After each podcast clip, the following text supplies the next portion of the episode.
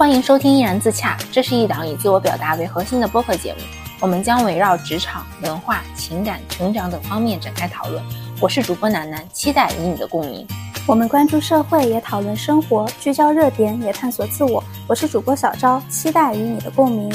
一直以来，我们都有关注到各种各样的暴力事件。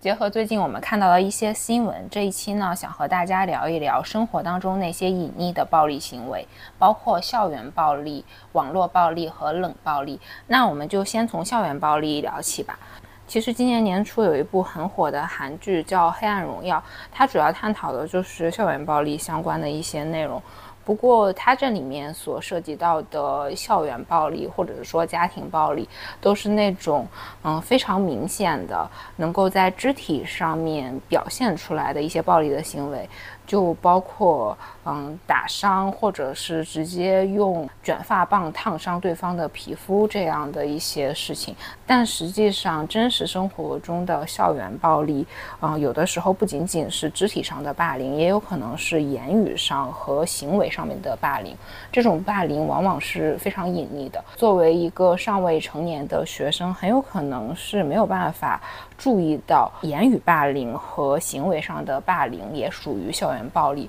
而且很多时候都是上位者对学生的一个霸凌，包括像老师啊或者是学校领导强加下来的一些暴力的行为。这个时候学生又会觉得好像是自己犯了错才会导致这样的一些事情。而这些事情，其实，在成年之后会给我们造成一些心理阴影和伤害。我也是到了自己成年之后，二十多岁才开始意识到，其实我当时在上学的时候也是有经历过一些被霸凌的现象的。其实，一个特别典型的例子就是体罚。可能在现在这一代学生里面，体罚都是不被允许的事情了。但是当我在上初中、高中的时候，体罚好像是一件特别常见，而且会被认为很合理的事情。我记得我初四那年，我们班换了一个特别严厉的班主任，每次考试之前，他都会让我们立一个类似于军令状的东西。就是会让自己写下一个目标，而且这个目标它不是一个具体的分数和排名，而是另外一个人，就是你要和别的班的一个和你水平差不多，或者是比你成绩要更好的一个同学进行比较。就是如果你在下一次模拟考试当中没有比这个学生考得好，就即便是你们两个是并列的都不行，你也要。被罚，而且罚的都还挺狠的。让我印象非常深刻的是，我当时是被迫选了一个目标，但非常的巧，那一次我们两个就真的是并列，总分是完全一样的。然后我以为这次应该就可以免去体罚了吧。然后我们班主任就说：“那你其实也没有超过他呀，你是没有达到这个目标的。所以呢，你体育课的时候去操场跑二十圈。”其实对于那个时候的我，跑二十圈是非常吃力的。其实差不多就是四公里，因为操场是两百米一圈嘛。而且我记得很清楚，当时是哈尔滨的冬天，十二月，零下三十多度，然后穿着羽绒服，在冰还没有完全被铲除的操场上面很艰难的跑步。其实不管是什么天气，只要是跑了那么久，都会流汗的。就是脸上是很冷的，刺骨的风吹过来，但是羽绒服里面的校服都已经被汗湿透了，当下的感觉是特别特别难受的。但是我们又感觉好像无法反抗，因为我的老师他就站在操场中间，然后看着我们每一个人去跑步，然后每个人跑过的时候，他还会很严厉的记圈，就是我们明明已经都气喘吁吁了，然后他还是要求我们必须要去跑。而且初四毕业年级，说实话是非常关键的一年，在这个时候，他用这样相对比较极端的方式来处罚我们，其实对我们的成绩并没有一。个本质上的提高，反而会有可能让我们因为着凉生病啊什么的。但当时完全就不觉得老师有什么问题，我可能只是觉得老师好像下手有点狠，那就是老师罚我了，好像也不是老师的错，只是因为我真的没有达到老师当时要求我的目标。但现在看来这是非常不合理的。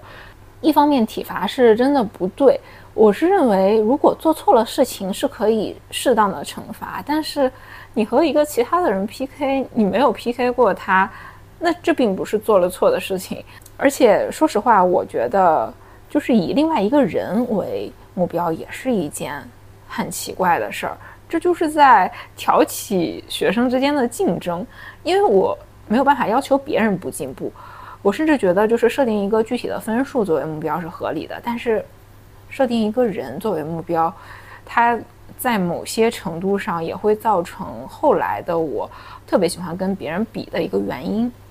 我听完你说的这些，我觉得你的这个老师，他首先他根本不知道什么叫教书育人，他完全是把原本应该属于他自己的教学任务。施加在你们身上。当他的教学任务没有达标的时候，就把自己的愤怒也发泄在你们身上。我觉得他这是一种非常自私的一个行为。就说难听点，我觉得他根本不配为人师表。但我觉得体罚这种事情，好像在我们还比较小的时候还挺常见的。因为我记得我初中的时候，我们的班主任也会喜欢用体罚这种方式来惩罚我们。就比如说。如果他发现我们上课的时候开小差，或者是和同桌讲话的话，他会在当天放学的时候把我们留在教室里面，然后要打我们的手心，就说这是对我们的惩罚。当时可能因为年纪小，我们就觉得哦，老师说的那些那当然就都是对的了。但现在我想就觉得，他根本没有权利这么。对我们，他实际上也是处于上位者，而我们是处于下位者。我觉得这就是一个上位者对下位者的一种霸凌，尤其是当我们还是未成年的时候，我们相当于是手无缚鸡之力的，没有任何反抗的意愿和能力。而且有的时候，我觉得，就即便是我在学校被老师体罚了，我回家跟家里面人说，家里面人会觉得那老师当然是对的，老师罚你有老师的理由，那你肯定是什么事情做错了。而且他们往往会站在老师的这一边。作为那个时候的一个小孩子来讲的话，我整个人就是孤立无援的。我虽然知道这件事情好像有哪里不太对劲，但是我的痛苦。没有办法发泄出来，他就只能一直的持续的痛苦下去。因为那一次在操场上一圈一圈的跑，那个场景我现在都能够想起来，就是我在冰天雪地里面，然后喘得上气不接下气，就导致其实我现在也有点害怕跑步，就是我一直调整不好我的呼吸。我倒不是把我不擅长跑步这件事情归于。嗯，当时的体罚，但我觉得应该是有一定的关联的。就他已经给你留下心理创伤了，是吗？是的，我感觉就是学生时代的这种来自老师对我的所谓的霸凌，给现在的我带来了非常非常多的心理创伤，而且这种创伤都是当时觉得。是我错了，但现在我反应起来，我就觉得那我又没错呀，为什么呀？就觉得走了非常多的弯路，但是创伤是真真实实的存在了，而且我现在也在持续的去治愈我当时的那些创伤。在我们还未成年的时候，即对我们进行的这种体罚式的教育，可能也是源自于国内，它一直以来就有一种。棍棒底下出孝子的这种理念，他们就会觉得，既然是为了教育你，那我们不管采取什么样的手段，当然都是为了你好。因为他们不知道什么样的教育方式是最健康且有效的，所以他们只能采取这种粗暴且不见得有效的方式。其实聊到校园暴力嘛，除了刚刚我们说到的老师对于学生的这种体罚的行为。也除去你刚刚提到，比如说《黑暗荣耀》里面那种大家都能够看得见的，像肢体上的或者是言语上的这种暴力，在我的青春期，我觉得我所遇到过的校园暴力最常见的形式就是孤立。我记得最深的就是我高三的时候，我其实有大半年的时间是被。班级里的那种女生的小团体被他们孤立，因为当时其实是因为我有一个玩的还挺好的闺蜜，我们是同桌，但是后来因为种种原因，我和她就是属于闹掰了，然后她又是属于班上非常受欢迎的那种女孩子，然后她就联合一些她玩的好的女生，就对我开始进行孤立。其实当时我是没有意识到他们对我这种行为是属于校园暴力的，我只是觉得很无助，因为这种事情我没有办法跟老师讲。我觉得老师应该不会很关心学生之间的这种人际交往的这些事情，他们只关心可能更多的是成绩，然后也没有办法跟父母讲，因为他们就会觉得这都是小孩之间的打打闹闹。你跟人家处不好，是不是你性格有什么问题？他们就会要求你自己反思自己。每天上学对我来说就是一个很痛苦的事情，就他们也不会说一些侮辱性的言语，然后更不会对我肢体上的伤害这些。比如说走在路上，他们本来有说有笑，但是你经过他们的时候，他们就会统一就是会斜眼看你，然后就会发出那种。就这种，你懂吗？就是女生之间才能体会到的那种感觉，就这种，然后就自己就感觉，哦，我确实是被他们排斥了。我感觉其实你的这段经历也有点像那个上位者对下位者的一个霸凌，因为你不是说到你当时的那个闺蜜其实是非常受欢迎的嘛？我甚至觉得她会不会就是仗着她受欢迎，然后当你和她的关系变得没有那么好的时候，她就会去鼓动周围的那些人，然后就会造成。对你的一个孤立，或许对于当时的他来说是一个小孩子的一些小心思吧，但那个时候确实是会对一个幼小的你的心灵造成非常巨大的伤害。因为我也有被孤立过，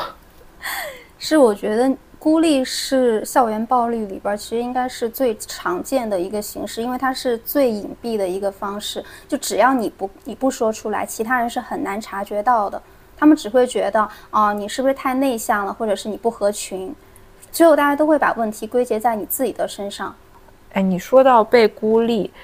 我让我印象特别深刻的一件事情，就是我的一位老师曾经在班上公然的说让别人孤立我这件事儿。因为其实我一直都是那种嗯成绩比较好，然后也比较听话的那种所谓的好学生嘛。当时他叫别人孤立我，是因为有一次我的物理成绩考得特别的差。但我觉得，那你有考好的时候，肯定就有发挥不好的时候嘛。当时他就拿着我的卷子站在讲台上，然后让我站起来，然后他就说：“你为什么你这个成绩考得这么差？你要怎么去解决你这个问题？”那那我的解决方法，当时我就说，那我就放暑假回家，我再好好的去看一下我的这一些内容，然后查缺补漏嘛。他好像对我的这个回答并不满意，我到现在都想不明白，他当时为什么就在讲台上说这句话。他就说，你们以后所有人都给我孤立他，如果我看到谁跟他说话或者是走在一起，那我就会把你们两个一起罚。我到现在都想不通这件事儿，嗯，不知道是我当时什么事情。触碰到他的一些不开心的点了，还是他单纯的想要通过我来发泄？但是我都觉得这件事情给我造成了巨大的伤害啊！虽然好像我的同学们也没有真的听他们的，我没有真正的被孤立，但是他当时说要别人孤立我这件事情，是在我心里面留下了巨大的伤疤的。我觉得你这个老师，他这种行为其实是一种权力的滥用，因为他身为老师嘛，他可能就会觉得你们都是我的下属。那我想对你们怎么样，那都是我的权利。哎，你说到这个他的权利，其实发生在这个老师身上还有一件事情，就是我们初中的时候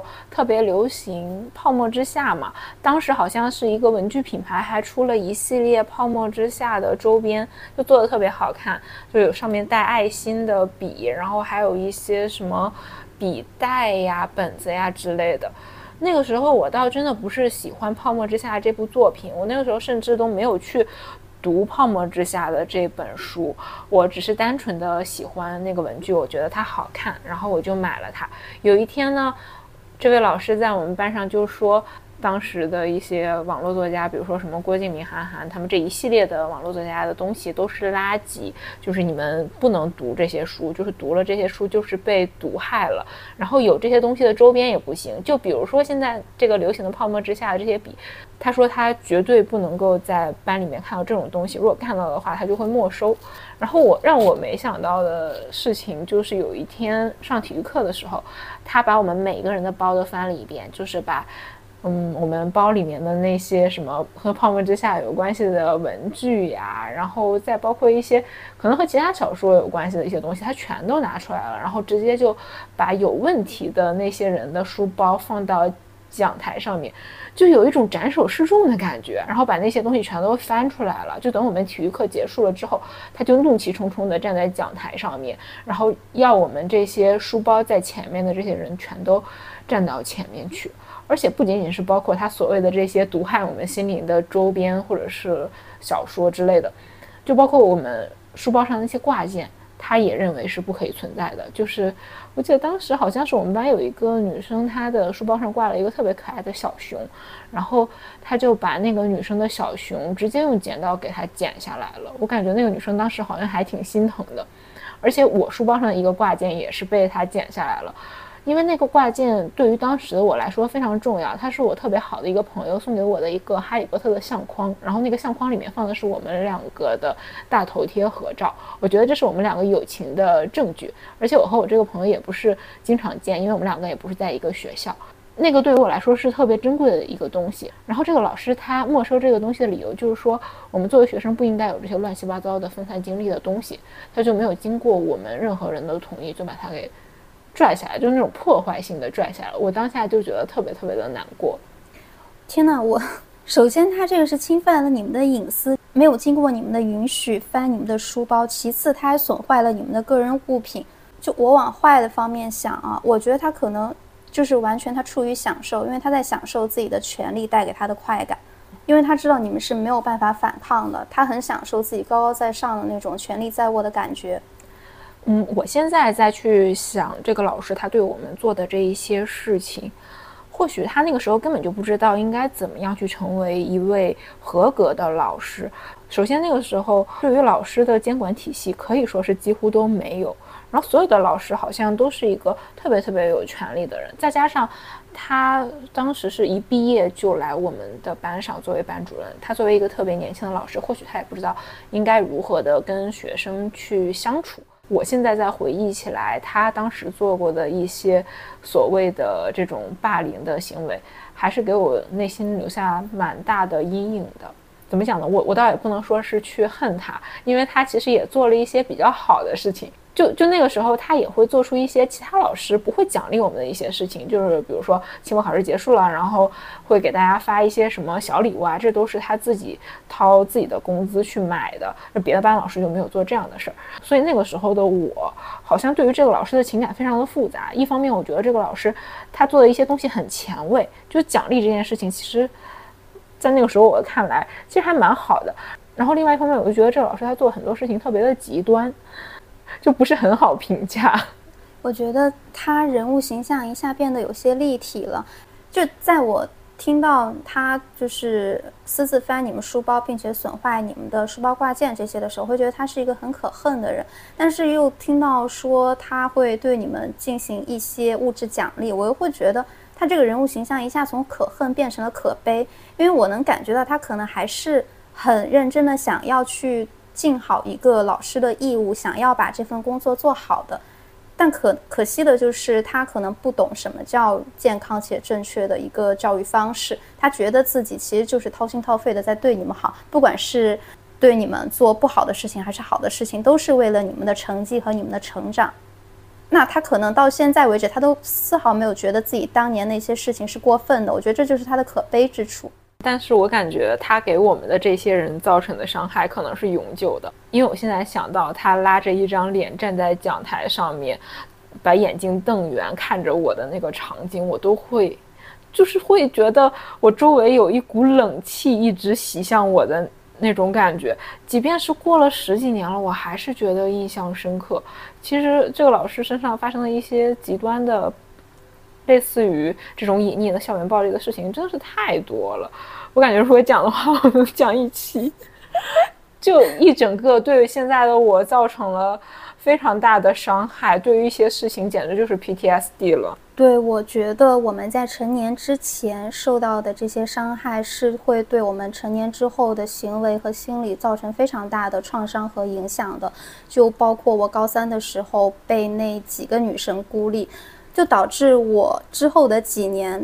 毕业后的四五年里边，我都很难和女生开展亲密的友谊。包括我本科四年，我基本上都没有什么亲近的女性好友。我看到女生就会有一种天然的害怕和恐惧，就我完全不知道该如何和女孩子相处，我就很害怕自己万一说错了什么话，会不会就让对方不喜欢我了，或者是我会不会什么行为又让大家觉得我是一个很讨厌的人。所以在本科四年里面，我其实基本上都只能和男孩子玩。直到现在，我可能才稍微的能够放下之前的那些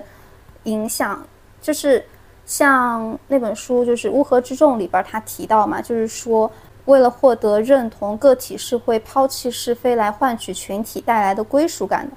就我读到这句话的时候，我才明白过来，可能当时那几个女生对我的孤立，并不是她们真的讨厌我这个人。也不是我这个人真的做错了什么，而只是因为他们可能相比于和我做朋友，他们会更想要和我那个闺蜜做朋友。他们为了换取那个女生的信任和喜欢，所以才站在她那一边来攻击我，哪怕我和他们之间其实没有任何的矛盾。所以我想到这一点的时候，我就其实还能够释怀很多，就我至少能够知道我自己其实没有做错什么的。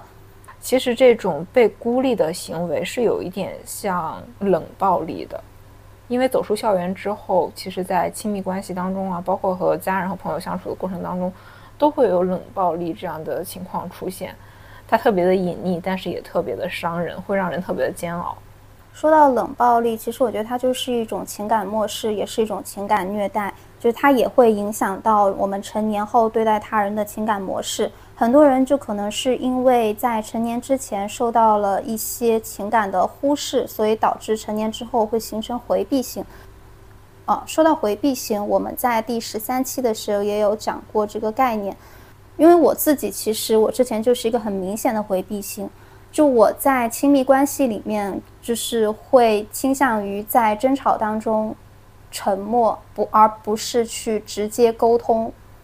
但你要说，就是因为网络上很多人就会说回避型的人就根本不值得爱，就说他们就是一种人格的缺陷，然后就是说遇到回避型就赶紧跑吧。但其实我作为一个回避型，我是其实还挺无奈的，因为我是知道我不是为了伤害对面这个人而采取这种回避的措施，而是我在面对这种争吵的时候，我就会自动开启我的自我防御机制。因为我根本不懂如何用健康的方式和对方一起解决问题，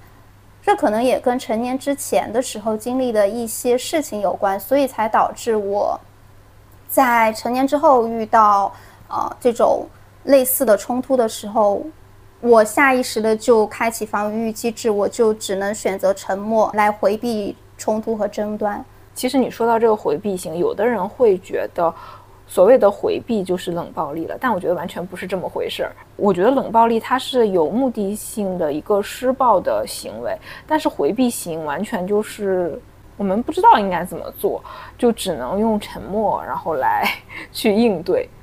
甚至都不是应对了，就是应付。我我认为冷暴力就是施暴的这一方在给对方下一个无期徒刑。就如果是那种特别激烈的争吵的话。很有可能吵了就好了，它又有点像那个拘留，拘留，嗯，可能这么比喻不太恰当。但是冷暴力它就是那种表面上看上去又没什么的，但是在两个人特别亲密的那个关系的当下，嗯，这个被施暴的一方他是能够强烈的感受到这种冷暴力带来的难受的，但他又没有办法就是说，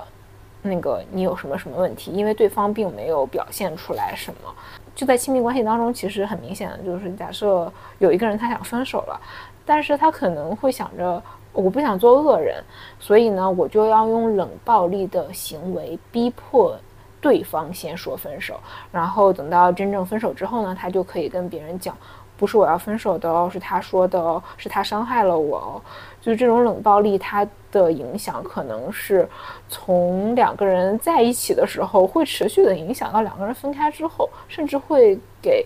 接受冷暴力的那一方的人造成一个特别长久的伤害。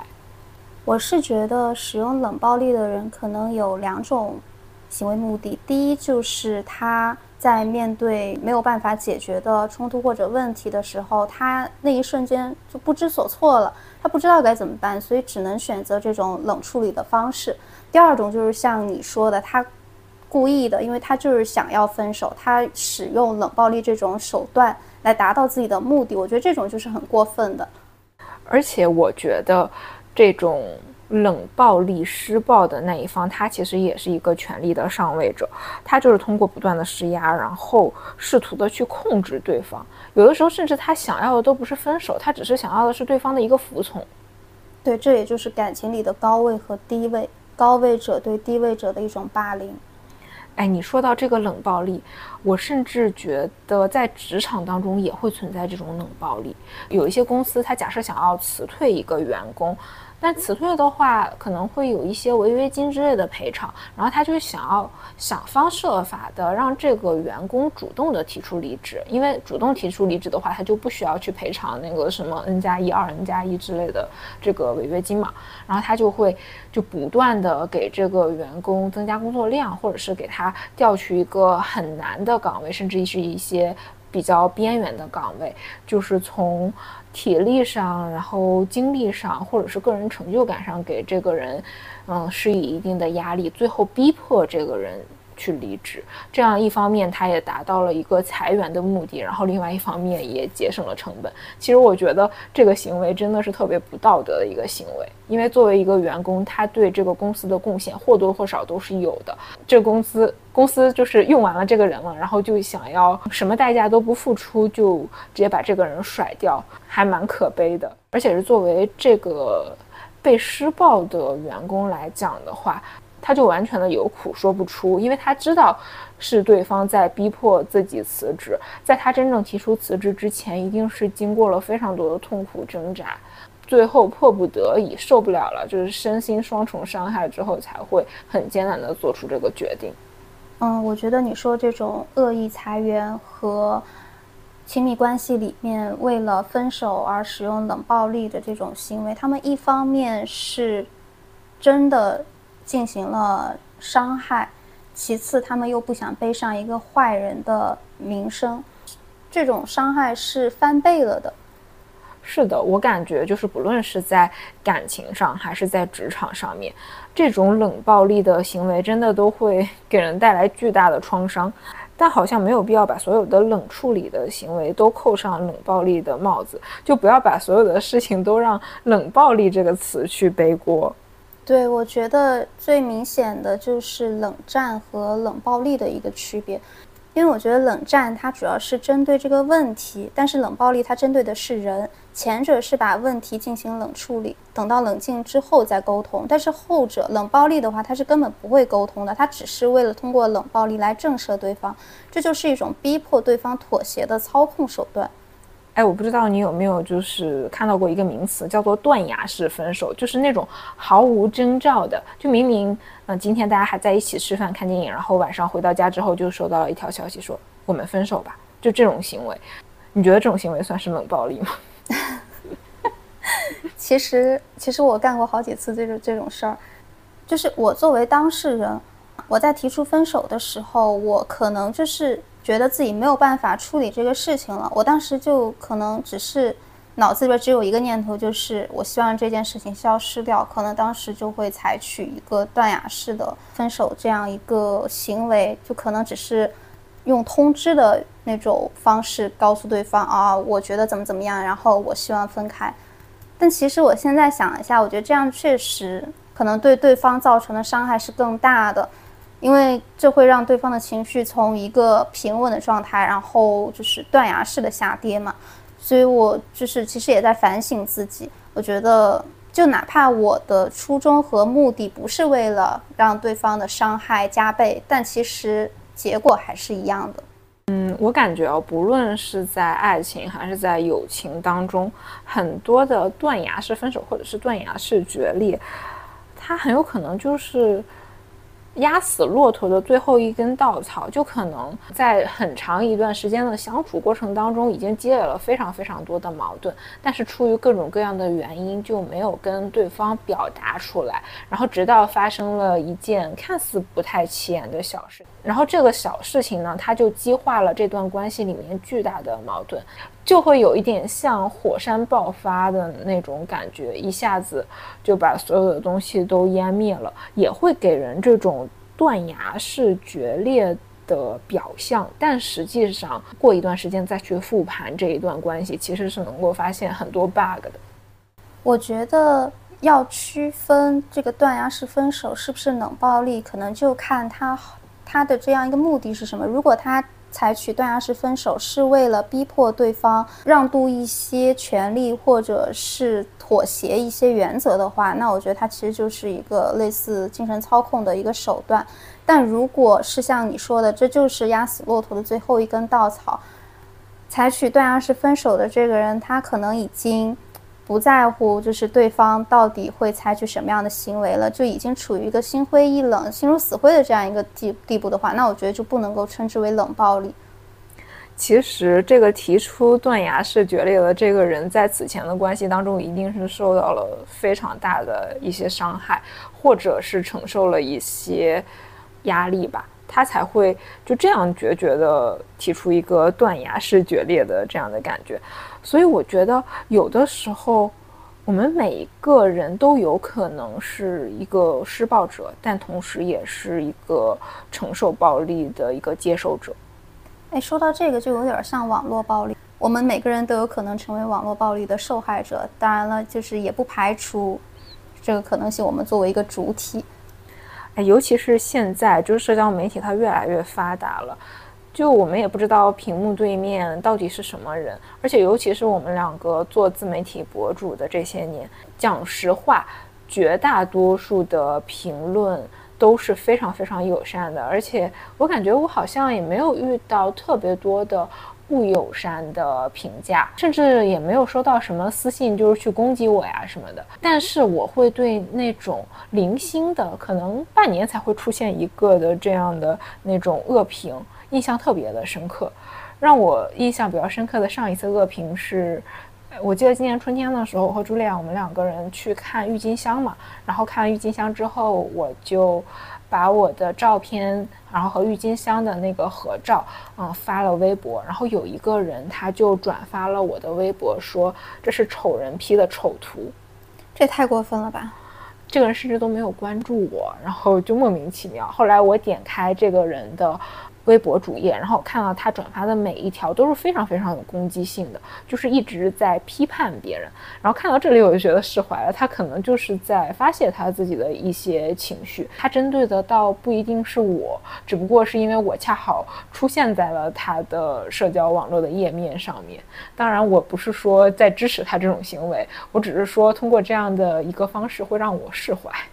对他这其实就是一种无差别的攻击。那他可能平时生活确实应该挺苦的吧？而且就是作为博主嘛，其实我们永远都是在明处，而关注我们的那些人，其实他们是在暗处。所以恶评有的时候就真的来的莫名其妙，我们也不知道到底是怎么就触及到了对方不开心的点，甚至也不是我们表达了什么观点，只是发了一张照片都会被别人莫名其妙的评价。而且就是这个东西其实已经成为了一个梗了。就小红书经常会有这样的笔记，然后会引起大家的讨论。就发一张非常生活化的图，然后配的标题是“我都不信这个都能骂起来”，然后底下就会有人各种各样的阴阳怪气的挑刺，其实是有一点嘲讽这种莫名其妙的开战的这样的行为。但是就这样的一些帖子不断的涌现，会让我感觉就是这种莫名其妙的恶评其实成为了一种现象。嗯，其实我觉得一个人是恶评，但是如果是一群人的恶评，那就是现在所谓的网络暴力。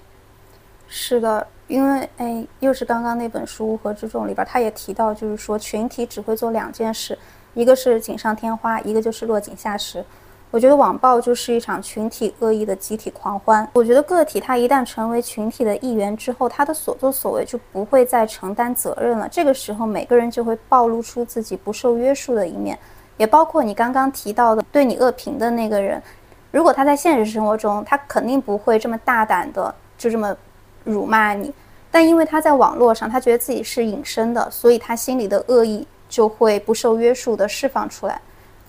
然后再加上法不责众嘛。如果这个事情从一个个体的行为变上升成一个群体的话，大家就会更加的肆无忌惮。哎，你说到这个法律，好像就是说，如果是你造谣啊，或者是一些恶意的诽谤，然后它的转发次数超过多少次了之后，它就会嗯被追究法律责任。但我感觉这个说辞好像。也很难真正的让这个引起网暴的人受到什么处罚，因为这个真的是太难追究了。其实我觉得网络暴力它是由一开始的网络维权形成的，而网络维权形成的原因，我想可能第一个就是这个事情它可能是在法律之外，但是它又在道德之内，就是可能这个维权的人他没有办法借助法律。来保护自己或者是维护自己的权益，但是这件事情又是会受到道德的指责的。第二个原因就是，即使这件事情是在法律管辖之内的，维权的人他也可以借助民意和舆论来影响裁决。这也是很多人，就是他即使把这件事情交给了法官，但他同时也会采取呃网络维权的形式来增大这件事情的影响力。其次就是网络维权，它毕竟还是比报案呀或者是上诉更简单操作一点，所以我觉得这就是为什么会有越来越多的网络维权事件的产生。然后也是因为这种网络维权，才导致了很多网暴事件的形成。我不知道你有没有看过前段时间那个校园碾压案的那个母亲，她因为网暴跳楼身亡了，你知道吗？哦，我好像有听说过这件事儿。对，这是一个小学生，他在校园里面被自己的老师开车给碾死了。但是因为这个母亲，她去学校讨说法的时候，她是化了全妆的，然后打扮的很得体。然后当时就有很多人就质疑她，就是说你既然。儿子刚刚去世，你是去维权的，你为什么还有心思和时间把自己打扮的这么漂亮？你是不是有别的目的？然后当时就很多网友这样攻击这个母亲，然后这个母亲就因为承受不住舆论和这些恶意，然后就跳楼自杀了。哎，你说到这个，让我想到了前一段时间，就是那个粉头发的女生，她被网络暴力的那件事儿，其实当时反响还蛮大的。是，就是我记得，就当时很多人就是是嘲讽还是骂他，就是为什么要染一个粉色头发？哦，对，好像是他家里面的哪个亲人病重嘛，然后他是染着粉色的头发跟亲人合影。但我不知道粉色的头发为什么就会受到这样的攻击，因为其实什么颜色的头发都是我们个人的自由嘛。其实近几年这种因为受到网暴，然后最后。自杀的这种现象还蛮多的，就是我每次看到这样的新闻冲上热搜，我都会觉得很难过，因为网暴一开始就是一群人的一面之词，就他们会把这个热度炒上来，然后不断的去给对方施压，甚至是后来加入到这个施暴群体的这些人，他们并不知道。这个承受暴力的人，他到底错在哪儿了？只是因为别人说了他有问题，然后他们觉得那我说一下又怎么样了？甚至是很有可能他们只是在发泄一下自己的一些情绪啊什么的，但他们完全没有想过自己的这样的发泄会给别人造成什么样的影响。所以现在我在互联网上遇到一些问题的时候，我都是不评价，就中立。因为我不知道事情的全貌，所以也没有办法很客观的对待这样的事情。我也怕我自己的一些评价会给别人造成伤害。但是如果别人伤害我的话，那我就回怼、举报、拉黑一条龙。是我之前有想过，就是网暴事件这个施暴者他到底分为哪几个类型？可能就有正义的使者，然后还有起哄的墙头草。或者是让子弹飞一会儿的理中客，就是很难界定这三者到底哪一者是更正确的，因为这种事情我觉得不是非黑即白的，就是很有可能双方都有错，但是可能另就其中一方错误更多，但这其实根本不是我们这些旁观的人能够知道的，在我们不知事情全貌的时候，我们是很难确定自己到底是站在正义的这一边，还是说我们其实是在助纣为虐。所以我觉得，就既然是没有办法确定的情况下，我们还是应该谨慎一些，因为在我。印象里边很多网暴事件，它一开始的时候其实没有那么大的影响力，但就是因为刚刚那我提到的那三个主体类型加入进来之后，这个这个事件就开始发酵，然后后续走向就往往不再受控了。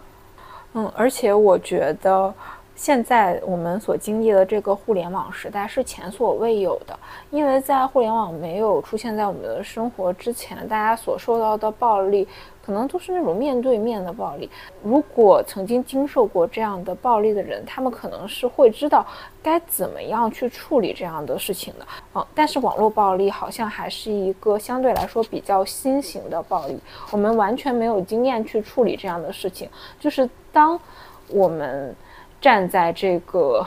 漩涡的中央，不断的被这些恶意的评价所伤害的时候，我们根本就不知道应该做什么。就它不是说我们啊关上手机、关上电脑，我们不去看就完事儿了。就即便是我们不去看，因为我们已经看过了这些评论，我们会不断的去想，嗯，就道理都懂。可能就是受到网暴的人，他会知道，哎，其实对方也不认识我，他们也不知道真实的我是什么样子的。我身正不怕影子斜，但是这种源源不断的成千上万的伤害，就像那种无形的剑，他们在不断的击中这个承受暴力的人，他们当下绝对是无能为力的。有的时候，我看到这样的新闻，我也会在想，那假设有一天。我自己被网暴了，那我应该如何去保护我自己呢？哎，你刚刚说到无形的剑，让我想到我之前在小红书上有看过一个针对网暴的伤害的一个，它是从玄学的角度来来说这件事情的。它就是说，像我们的语言和符号本身就是具有诅咒和祝福的两个性质的，就是它既可以具有攻击性，也可以具有安抚性。然后网暴它之所以可以杀人，就是因为从物质层面看，它可能是会对这个受害者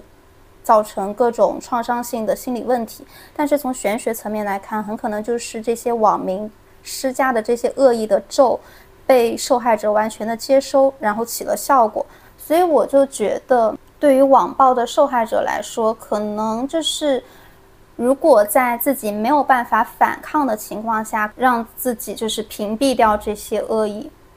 来保护自己吧。因为我觉得网暴对人造成的伤害其实是很大的，因为群体它会让每个人在其中的错误缩小，但是会让每个人的恶意被无限的放大。就是可能一个人对你的恶评会给你造成一个伤害值，但是如果是一群人的话，他可能这个伤害值是呈指数级增长的。不论是这个站在漩涡中心的人，还是这个漩涡外，然后不断的去嗯施加这些所谓的攻击或者评价的人，他们的言语行为在网络上面就会变得无限的大。就比如说最近李佳琦他那个事情嘛。我倒也不是想要去评价李佳琦他这件事儿做的对不对。首先，作为一个打工人来说，我确实是觉得他当时说的那个眉笔的价格的事情有一点被冒犯到，因为他提到的是努力和涨工资的关系，但实际上我们现在打工人努不努力和涨不涨工资这之间确实是没有必然的联系的。哦，我承认他这一点确实是让我不太好受。但可能他现在的这个事件的走向已经和一开始不太一样了。就不管说他这个眉笔的品牌价格定位是不是过高了，还是李佳琦他本人的这个言语有刺痛到我们一整个打工人的群体，我都觉得他这件事情就是越发酵越大。他甚至出现了一些非常多的衍生的热点的现象。李佳琦那一段引起了广泛讨论的言论，在网络上被不断的传播，甚至是会被二次创作。他这个句式已经开始被改编了，就是大家会用他这样的句式去造句，然后包括他后面就是道歉的那些话，其实也有被二创。就是大家会反复的拿他的这些视频呀，或者是干脆就把他这个人给抠图抠下来，然后放到另外一个场景里面，反复反复的传播。我可能没有办法去共情李佳琦他本人的这个言论，但是我觉得这样的反复的传播，可能确实是会对他本人造成非常大的影响。我是觉得我们每一个人都有可能成为网暴的主体或者是客体，因为我是觉得拿着放大镜看我们每一个人，我们都是会有瑕疵和缺失的。然后网络它又给了每一个人站在聚光灯下接受审判和质疑的可能性，因为我是一直相信人性都是有天然的善意和天然的恶意的，只是后者由于我们后天受到的教育带来的责任感和道德感被隐藏和束缚起来了，所以我们才会更多的表现出善意而不是恶意，但。比如说网暴这种事件，我们一旦进入群体，因为群体它会有一个群体无意识状态嘛。只要我们进入了这样一个群体，我们就会随心所欲，不再受约束。就如果我们是面对的李佳琦这个个体，我们一对一的这种，我们是不会因为他说错了几句话就对他进行嘲讽、辱骂的。但是当我们成为群体当中的一部分的时候，我们就会觉得。哦，那我们对你做什么，你都应该承受着，因为我们代表的是大多数，我们代表的就是正义。或者我更更往坏一点的想的话，就包括你刚刚说他们那些拿李佳琦这个事情来作为二次创作的，我觉得他们其实根本就是把这件事情拿来作为发泄自己心中恶意的一个一个渠道了。可能李佳琦那句话，他们当时根本没有听到，或者是对他们根本没有造成什么伤害，但他们就是觉得，既然这个事情现在已经这样，你已经是墙倒众人推了，那我们对你做什么样的事情都是不过分的。而且有的人他可能就觉得好玩儿，然后就随便拿来用用。还有一个也是因为李佳琦他道歉的这件事情上了热搜嘛，后面有人就是对他道歉的这段视频做了一个二次创作。叫李佳琦吹羽毛，因为就是他当时道歉的时候会说一句话，然后停下来就是缓一下，吹一口气嘛。然后有人就直接先做了一个视频，然后评论底下就有人说，嗯，就是这个要是能做成游戏就好了。然后过了几天之后，在小红书上面刷到有人真的用李佳琦的这段视频。然后衍生出来做了一个李佳琦吹羽毛的游戏。我承认，可能李佳琦他当时的那一段言论确实是会冒犯到一些人，就包括他的道歉，可能有人也觉得他道歉的不真诚。但是，就是拿这件事情去娱乐，或者是蹭所谓的热度，它真的是一件对的事儿吗？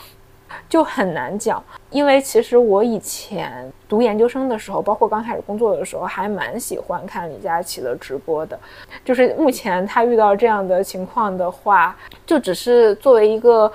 曾经对他这个人还蛮有好感的一个观众，然后现在再去看这件事情，一方面会觉得，哎，他果然是变了；然后另外一方面，我会觉得，嗯，怎么说呢？我们可能还是没有看到事情的全貌，所以还是不予置评。我跟你相反，我是从头到尾我都没有看过李佳琦的直播，因为我本身就是一个不怎么看直播的人嘛。而且说实话，我其实也对李佳琦一直都是无感，甚至可能带有一点点的不喜欢吧。但我觉得我喜不喜欢这个人，那是我自己的感受。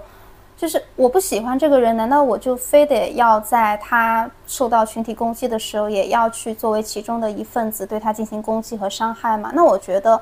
这就是我个人的一个问题了。那可能就是我单纯的把我自己内心压抑的一些恶意释放在这个人身上。因为说实话，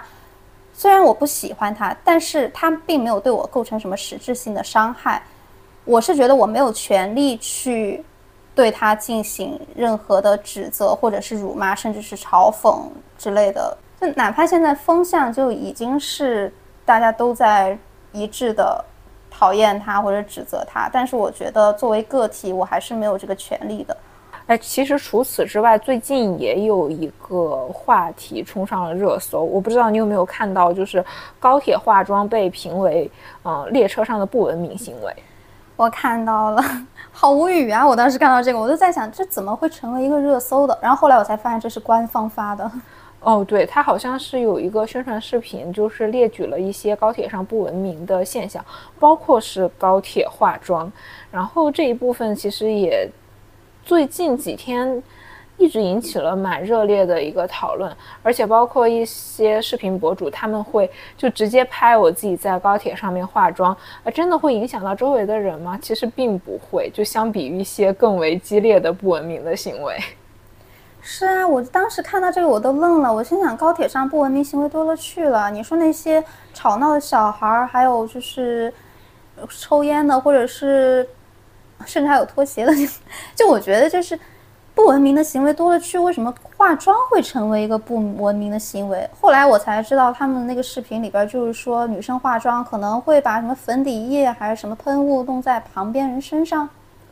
那我觉得这个是非常个体的行为，就即便是我打一杯热水，或者是我吃什么东西，也有可能溅到旁边的人。那你不能说啊，因为我喝水一不小心就是洒到别人身上了，然后喝水就是不文明的行为吧？那就是假设更加严重的，就比如说，嗯，我在这里好好的坐着，然后别人经过要从上面行李架拿行李的时候。就是撞到了我的头，那别人拿行李就是一个不文明的行为吗？这就很离谱。而且说实话，在高铁上面化妆的每一个人，他们绝对不是我就想在高铁上化妆，就是要影响你们，他们都是没有办法，就绝大多数情况都是在赶时间。就可能早上没有办法起得特别的早，然后但是下了高铁又要去有一些其他的工作或者是任务，他们才迫不得已的在高铁上面化妆，而且在高铁上化妆也不会占用很多的空间，甚至都不会占用到别人的空间，它也非常的安静，化妆品也没有什么特别刺激性的味道，在我看来就完全是一个非常个人的行为，它跟我在高铁上戴上耳机听歌玩手机。都没有任何的差别，但我不知道为什么就会受到一些攻击。当然，在网络上，大家好像也对这个事件表达了非常多的抗议和愤怒吧。因为我们刚刚聊的体罚，其实就是上位者对下位者的一种霸凌；冷暴力就是感情高位者对感情低位者的一种霸凌；网络暴力就是群体对个人的霸凌。我觉得高铁化妆这个，其实就是官方对个体的一种霸凌了。就可能就是因为他是官方，所以他说什么是对的，什么就是对的；他说什么是错的，就是错的。因为我觉得很离谱的，就是在官方说女生在高铁上化妆是不文明行为的同时，他还指出了就是男士在出高铁站那一瞬间就是点烟的时候，反而就是说这是一种文明的现象。就这种踩一捧一，让我觉得。好像就是因为它是官方，所以它可以定义对错。哦，你说到这个下了高铁之后点烟，我感觉我每一次从高铁上面下来，就前面总会有人就是。点烟，然后那个烟就是随着那个风直接就扑到了我面前，我每次都会觉得特别的难受。然后那个时候我都会在想，真的就差这一会儿吗？就不能出站了，他找一个地方默默的抽吗？而且其实每次下高铁的时候，它客流量都是非常大的，我也没有办法就是。快速的超过这个人走到前面，因为我超过这个人，前面可能还有别人在抽烟，就永远有从前面飘到我这里的烟，然后让我被迫的吸入一些致癌物质。我们今天出门的时候，不也就是前面有两个人在抽烟吗？因为我们走得慢，没有办法超过他们，所以我们一直在后边闻二手烟。啊，想到这个就觉得特别的难受。说到这个抽烟，我真的是又一次的 PTSD 了。因为每一次我下了高铁，不是出去呼吸新鲜空气，我都是要屏住呼吸，快点快点让我走出这个站台吧。因为我们刚刚聊到网暴嘛，所以其实我们每一个人都是有可能站在聚光灯下接受审判的。所以我觉得我们每个人应该就是还是学会如何保护自己的隐私，才能更好的保护自己。尤其是在互联网这么发达的一个时代，尤其是现在大数据越来越发达，就莫名其妙的有可能会把你推送给一些不怀好意的人。我这么多年就是从别人那里看来的，或者是我总结出来的有几点吧，可以保护自己的隐私。一方面就是。证件啊，或者是票据，最好就是要打码。然后再加上，其实就像我们经常会发手账的话，其实手账 最好也要打一下码，因为有的人他真的会把我们的照片放大，然后一个字一个字的去看。因为我在我的评论里面就会。收到这样类似的评价，然后他就会针对我的一张手账图里面特别特别小的一个字，然后去说这一件事情。我当时都觉得特别的惊讶，那个时候可能也是没有特别好的保护好我的隐私。然后另外一方面的话，就是要关闭照片的定位。我不知道其他的手机是不是这样，但是对于 iPhone 来说，它好像默认相机和相册就是开启定位的。当然，我理解他的初衷，就是假如说你拍下这张照片的时候，它是记录你拍摄的地点，然后你以后就是打开你整个相册，你就能看到你的就是你在哪里拍了哪些照片，其实是。能够给人留下一些回忆的，但是对于嗯我们经常会在网络上面分享的人来说，其实最好是把这个定位关掉。我不知道小红书上面的那个图片下载下来会不会显示那个定位，但是如果没有关闭定位的话，嗯，在微博下载原图是能够在对方的 iPhone 的手机里面看到这个东西的位置的。我原先一直都不知道，后来我是看到了别人就说这个事情，然后我才自己用小号去测试一下，发现是真的。所以我觉得我平常 要是去什么景点倒还好，但如果是在自己家的话，或者是自己工作的地方，这个定位没有关，还是有一点危险的。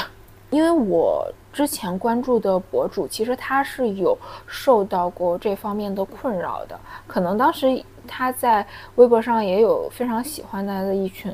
粉丝，但是有一些人可能会有一点去审判他的那种意思，就是会抠着他每一张图片看，然后就包括他可能是提及到他在哪个学校上学，然后有人可能就会去。蹲点，然后去蹲他，然后甚至会在一些其他的渠道就找到他在学校的那个网站上面那些照片，直接对他，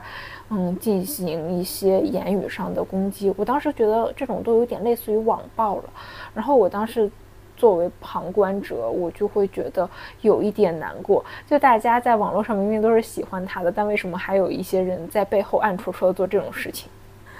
所以就是还有一点，我我能够想到的，就是我们在拍摄窗外的时候。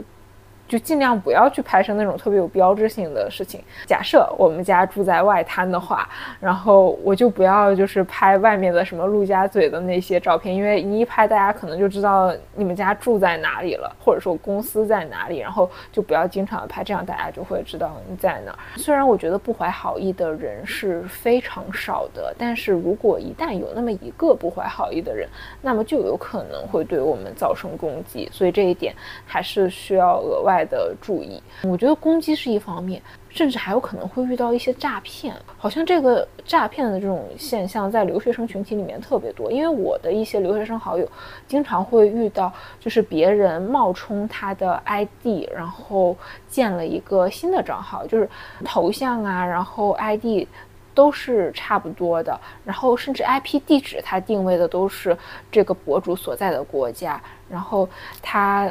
建好了这个账号之后，就会去私信这个博主的粉丝和好友，然后就说啊，我遇到了什么什么样的困难，需要你来给我转多少钱，就是会遇到这样的诈骗。现在想想都是非常的害怕的，因为确实是我的一些朋友，他们真真实实的又遇到了这样的情况。我想起来，我之前微博小号确实也遇到过这种事情，但是因为我那个微博小号本身就没有什么互关的好友，所以他可能没有成功吧。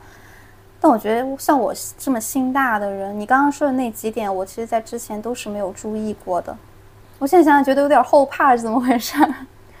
而且我觉得我很讨厌微博的一个行为，它虽然是允许我们会员可以编辑微博，就是假设说我这有一张图片是可能会泄露我个人隐私了，然后但我又不想把这一条微博删掉，我就可以去。对它进行编辑，但是所有人都可以看到你编辑的记录，也就是说，你这个编辑等于没有编辑。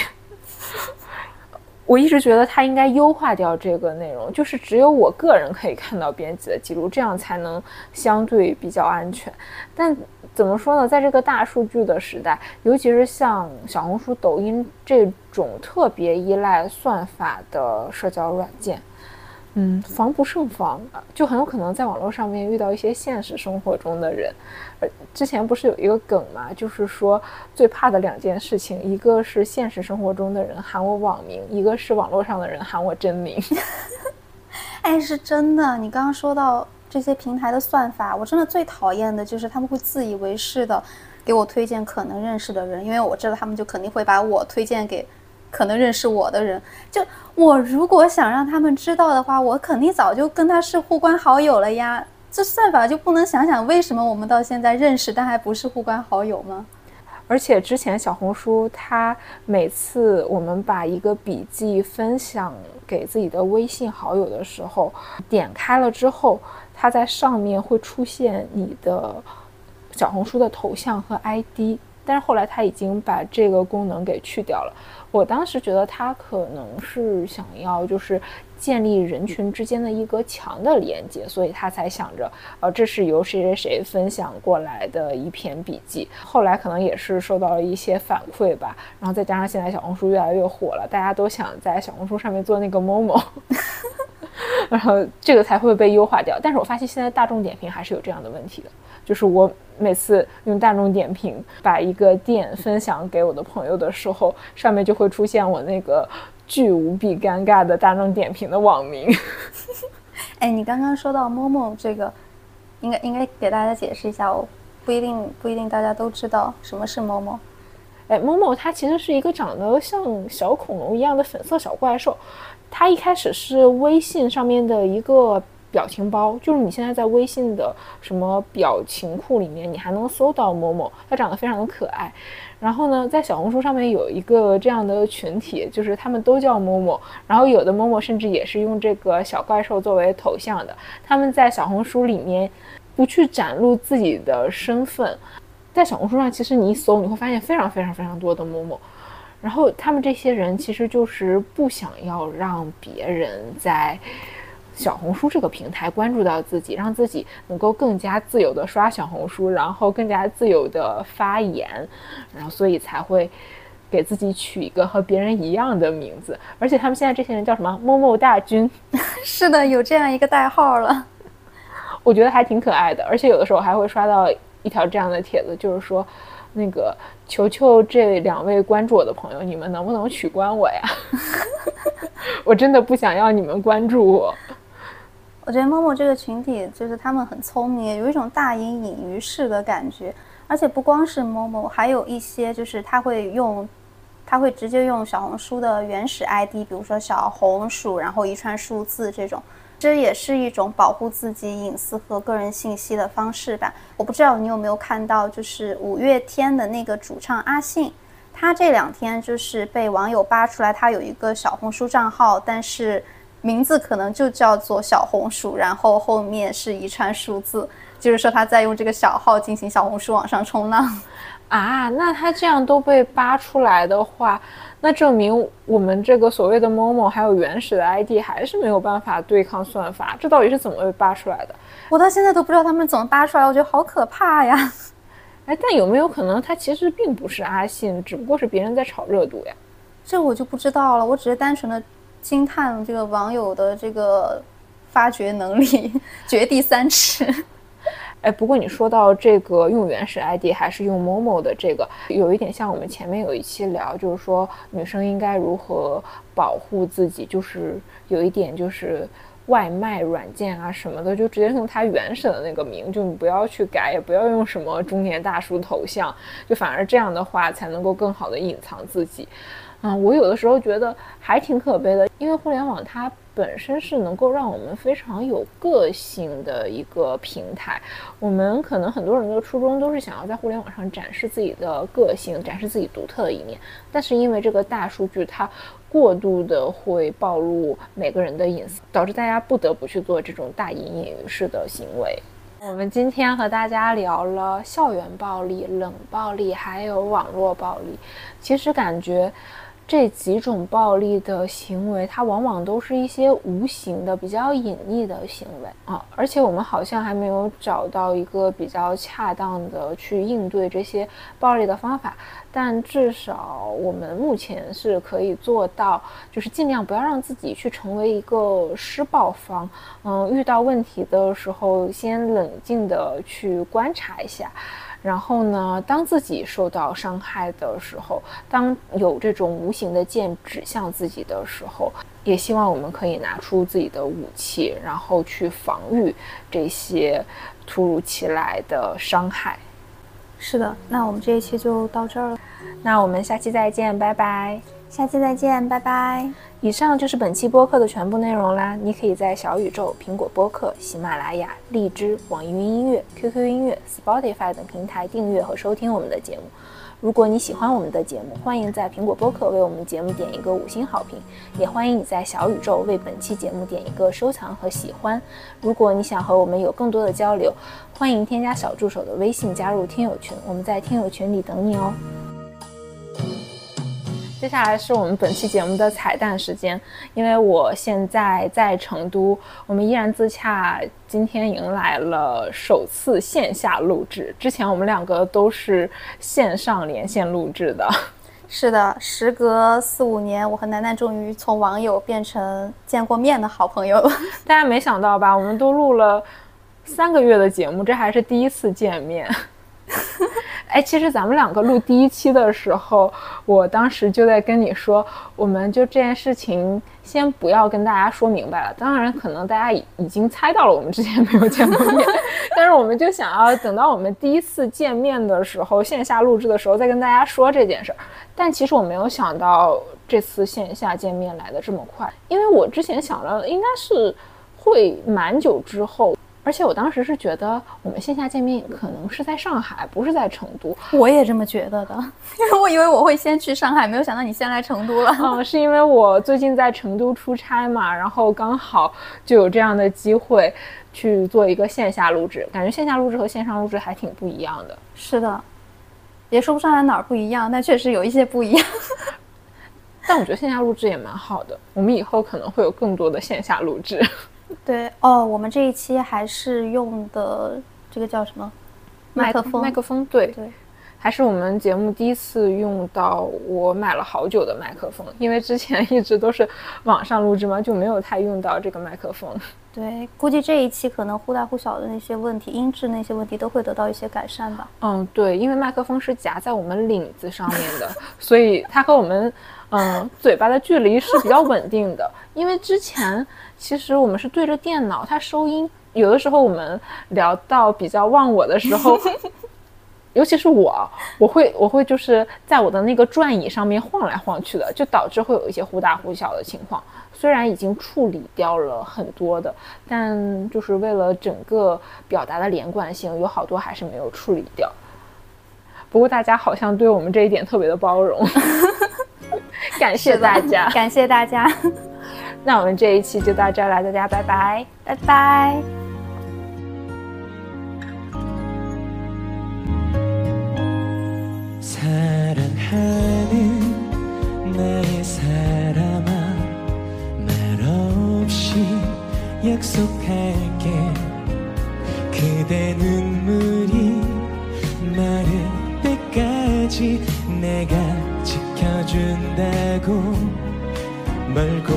훗날 지금은